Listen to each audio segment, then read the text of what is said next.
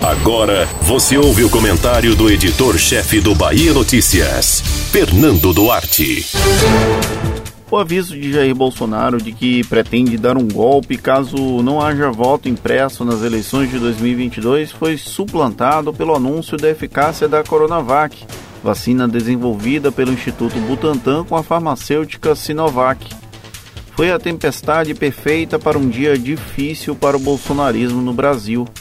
No dia seguinte à frustrada tentativa de Donald Trump permanecer na marra na Casa Branca, com direito a um atentado ao Capitólio, a vacina chinesa do João Dória mostrou-se eficaz.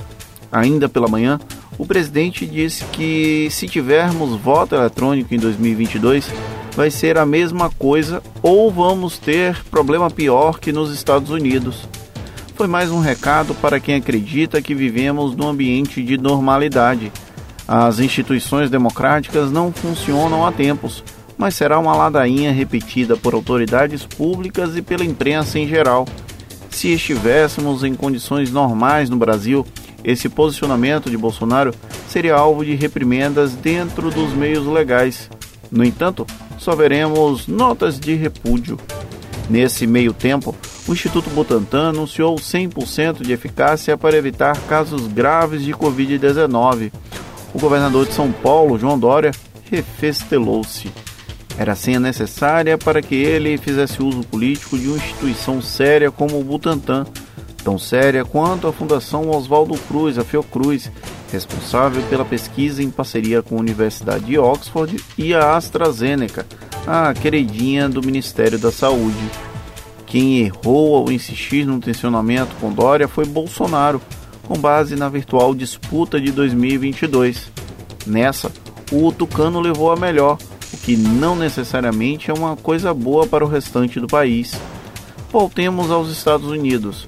O chanceler brasileiro Ernesto Araújo chamou de cidadãos de bem os fascistas que tentaram invadir o Capitólio, sede do Congresso Nacional deles. Combina com o discurso da claque, mas está longe de representar a história do Itamaraty. Uma pena, inclusive, já que essa mancha vai demorar a ser desfeita. Porém, o ilustre chanceler é um dos símbolos do pensamento da direita conservadora clássica brasileira, que não vê problema em defender um golpe de Estado desde que seja liderado por cidadãos de bem. A cereja do bolo do mau dia para o bolsonarismo pode ser vista com a coletiva do ministro Eduardo Pazuello, ligeiramente descontrolado para os padrões contidos da caserna. O general reclamou da imprensa e confirmou que o Ministério da Saúde se dobrou e vai comprar a Coronavac. Definitivamente não vai ser tão fácil para os bolsonaristas dormirem, seja sonhando com um golpe, seja tendo pesadelos com Dória e sua trupe. Você ouviu o comentário do editor-chefe do Bahia Notícias, Fernando Duarte.